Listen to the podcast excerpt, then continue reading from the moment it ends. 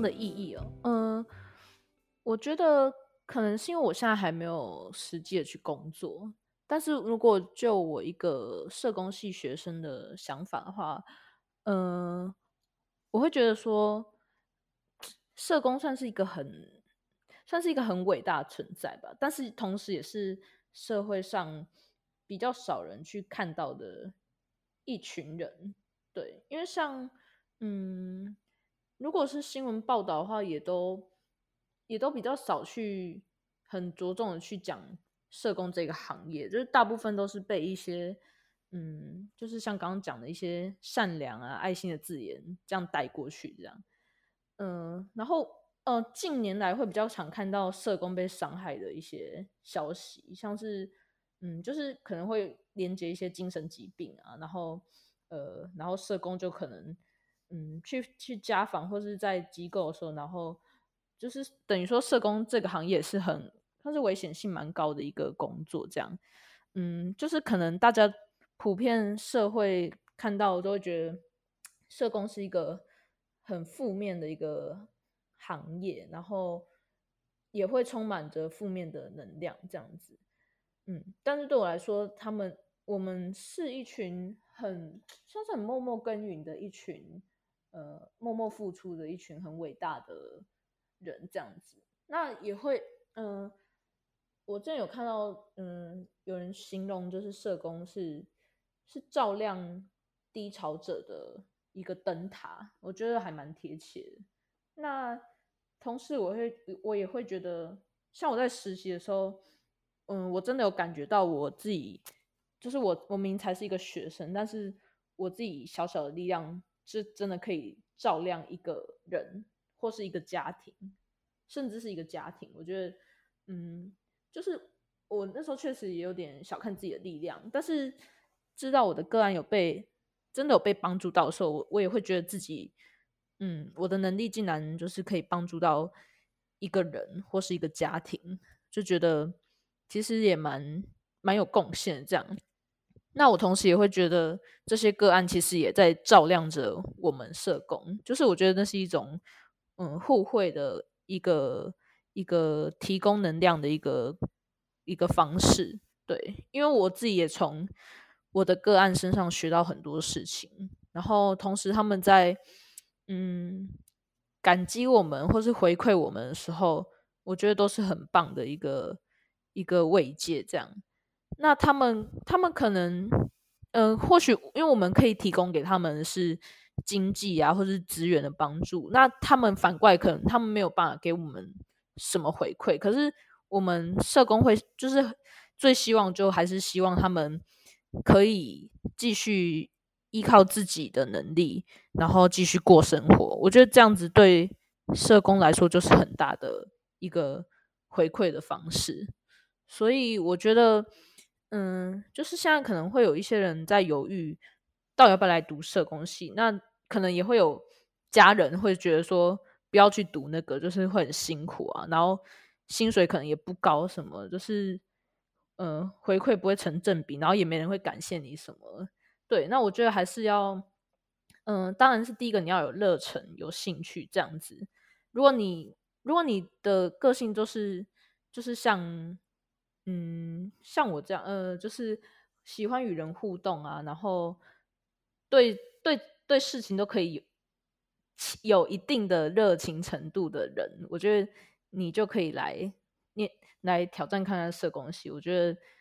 应该会有很多收获。这样，所以我觉得啊，你在嗯看待社工系的这个。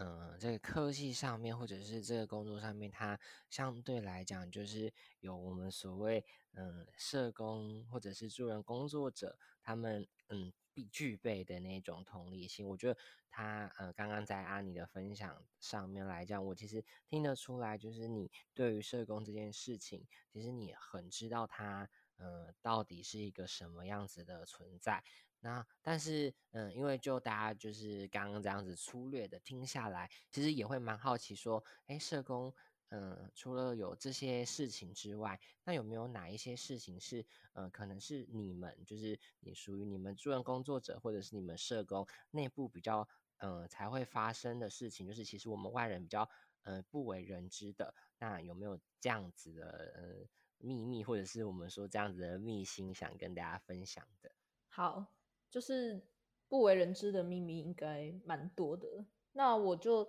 因为我还没有呃正式的踏入职场，那我可以先从呃大学的大学这四年来，就是一一个学生的角度来讲一下社工系。就是在读书这个方面的话，就是社工系的报告真的很多，所以嗯，如果你极度厌恶报告的人，可能就要考虑一下。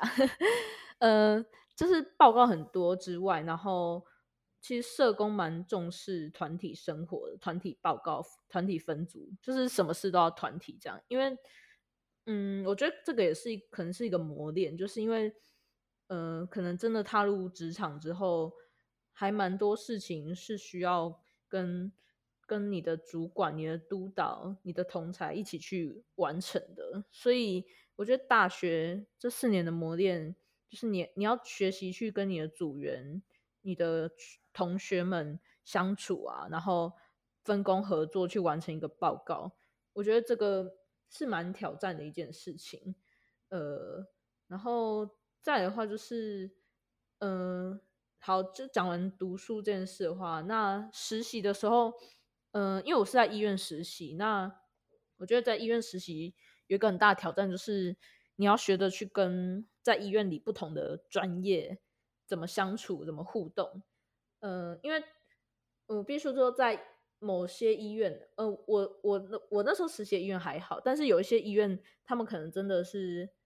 阶层，呃，分的很很明显那种。就是有些医院，他真的是非常，就是觉得医师至高，然后其他专业就是比较就是低人一等这样。那尤其是社工，因为社工他们，我们要负责的一些可能，呃，大家俗称的杂事比较多，就是可能对于某些像医生、护士他们，呃，护理师他们要了解一些，呃，身体上的专业知识需要比较多。那我们社工可能，嗯，可能不是专注在某些生理上的一些这个专业名词啊、专业知识这样，我们比较负责的是。嗯，一些连一些资源的连接，或是他后续生活的一些状况，所以等于说是我们要负责的跟其他专业领域的事情蛮不一样的。那在这样的情况下，有些人会觉得，嗯，啊，社工不就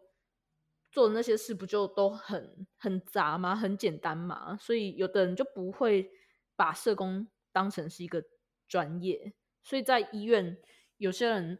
是真的有，就是有人把在医院就是比较瞧不起医务社工这样子，所以我觉得，嗯，如果你想要在医院当社工，就是可能你的心理状态要先调试一下。那你你自己一定要觉得，你一定要先认同你自己是一个专业的助人者，就是自我认同真的很重要。然后，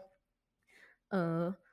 就是对，因为我们在我们在医院的贡献，其实真的。真的是不输其他就是专业者这样子，所以我们自己要先肯定自己，然后我们才能在就是自己的职业呃自己的这个领域中找到自己的一个一席之地这样子。然后再的话，就是如果是出社会的话，嗯，比较密信，我觉得就是。因为社工是一个很充满负面能量的工作，就是你可能工作一整天下来，然后你一整天都在被被个嗯被主管骂、被督导指责啊，然后又再就是被个案影响这样子。所以我觉得，嗯，如果真的要去当一个社工的话，就是嗯，在于心情上的调试要。